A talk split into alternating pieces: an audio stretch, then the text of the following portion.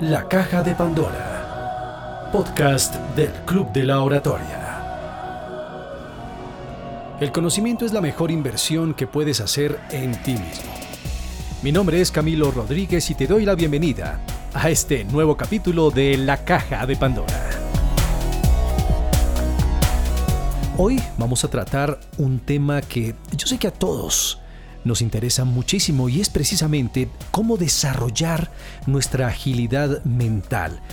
Y un orador necesita recurrir a su mente constantemente y sobre todo desarrollar esa rapidez mental que nos puede sacar de cualquier apuro. Porque cuando nosotros empezamos a entrenar nuestro cerebro, nuestra mente, los resultados empiezan a verse. Hoy vamos a ver unas recomendaciones que nos van a ayudar muchísimo para mover nuestra mente, para entrenarla, para despertar esa agilidad mental que necesitamos. La primera recomendación es leer mucho. La lectura es una de las actividades más completas para nuestro cerebro, porque no solo refuerzas la capacidad de comprensión, de análisis y de pensamiento, sino que es una buena actividad para despertar la creatividad y también la innovación. Sin embargo, es importante tener en cuenta que no es leer por leer, no hay que leer cualquier cosa, sino más bien enfocarse en algo que disfrutes, algo que complemente tu vida profesional o personal y que sobre todo sientas placer cuando lo lees y sepas que va a aportar para tu crecimiento. A leer se ha dicho. Hoy en día, debido pues a todas las facilidades tecnológicas que tenemos, principalmente a nuestro celular, tendemos a ni siquiera recordar números principales los números telefónicos de nuestros seres queridos, los más cercanos. Precisamente este segundo ejercicio consiste en eso, en empezar a practicar lo que llamamos un memorama. ¿Recuerdas esos juegos de infancia que nos obligaban a memorizar cosas pequeñas? Precisamente hay memoramas diseñados para adultos pero si no lo tienes a la mano o si no conoces ninguno de estos juegos, lo más sencillo es empezar precisamente por eso, por forzarte a recordar unos 10 números de personas con las que constantemente tengas contacto. Esos números telefónicos, en vez de recurrir al celular a mirar cuál es ese número, intenta recordarlo. También puedes hacer este ejercicio recordando los números de los documentos, esos documentos de identidad de nuestros seres queridos más cercanos, con los números de cuenta, en fin, recuerda números para forzar a tu mente, a tu cerebro, a desarrollar la capacidad de memorización y análisis.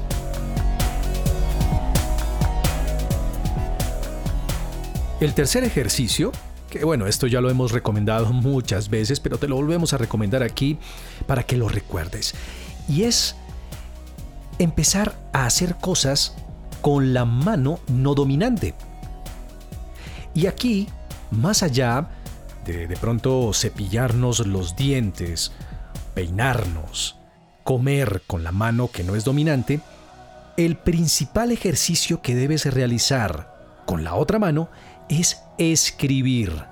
Ojalá un tratado largo, un compendio en donde puedas ejercitar ese lado no ejercitas constantemente e intentando hacerlo muy bien, ojalá similar que como escribe la mano dominante. Verás que poco a poco sentirás los efectos de este entrenamiento. Escribir con la mano no dominante. Otra recomendación es recurrir a la música.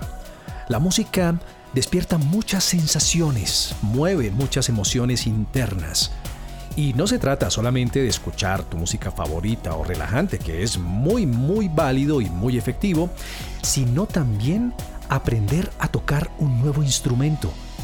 Porque ahí estás exigiendo a tu cerebro a desarrollar la capacidad mental creativa y además estás estimulándolo para que cree muchas conexiones nuevas, que es lo que necesitamos precisamente, renovar todo ese flujo mental, crear nuevas conexiones neuronales que renueven, que muevan nuestro cerebro internamente.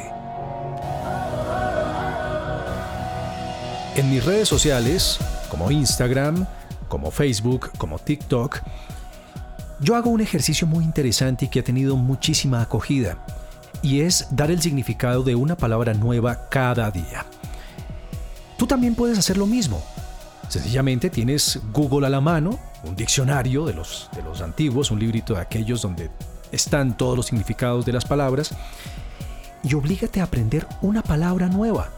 O si de pronto escuchas una palabra que no conoces, no te quedes con la duda recurre a los diccionarios, a los significados. ¿Para qué? Para que enriquezcas tu lenguaje y de esta manera, cuando las necesites, esas palabras estén ahí disponibles en tu mente para ti y de esa manera vas a ampliar tu capacidad cerebral. Busca videojuegos con los cuales divertirte. Los videojuegos, se ha demostrado, que desarrollan y ayudan muchísimo la coordinación física y mental y además despiertan la atención simultánea a diferentes cosas, porque tú tienes que estar presente en el momento del juego y desarrollas también destreza mental y física, y sobre todo si son juegos de acción y estrategia. Los juegos de agilidad mental también sirven muchísimo y hay cantidad de juegos gratuitos que puedes descargar en tu celular para que en esos momentos de ocio te diviertas, pero además aproveches ese tiempo para jugar, para divertirte y para entrenar tu cerebro. Comer de manera saludable puede ayudarte en muchos aspectos, físicamente por supuesto, es indudable, pero también hay alimentos que estimulan la concentración y la memoria. Te voy a nombrar algunos. El pescado, ¿Por qué? Porque contiene omega 3, un aceite esencial que es fabuloso para el cerebro. El chocolate amargo, las espinacas, que contienen demasiado hierro, las uvas, las nueces, los frutos rojos, el aguacate, la manzana, la canela, entre muchos otros. Una buena dieta estimula tu memoria y alimenta tu cerebro además le da un beneficio indiscutible a tu cuerpo. Recuerda que el cerebro es como cualquier músculo. Si tú no lo entrenas, si tú no lo mueves, si tú no lo forzas, él se va a quedar quieto, porque el cerebro es un ahorrador de energía. Pero siempre, recuerda esto, tú tienes el control, el dominio sobre ese cerebro. Tú eres quien manda y lo puedes llevar a donde quieras y conseguir lo que quieras si dominas tu mente. Recuerda que el próximo 17 de abril, sábado, de 2 a 5 de la tarde estaremos en nuestro segundo taller virtual. Interpretación vocal. Vamos a aprender a manejar nuestra voz, a darle vida a esos textos, a cuidarla, a entrenarla, ejercicios que van a potenciar tu proyección vocal y obviamente tu presencia en los escenarios, tanto virtuales como presenciales. Sábado 17 de abril, entrenamiento, interpretación vocal. Estaremos ahí con el director académico del Club de la Oratoria, Andrés López. Si quieres más información, puedes comunicarte al más 57 322 815 4040. Si te gustó esta información, compártela con tus amigos o invítalos a que hagan parte de este grupo que crece día a día. Les habló Camilo Rodríguez, director del Club de la Oratoria. Y recuerda seguirme en mis redes sociales, en Facebook, en Instagram, en YouTube, Camilo Rodríguez Oficial, en TikTok, arroba. Te espero.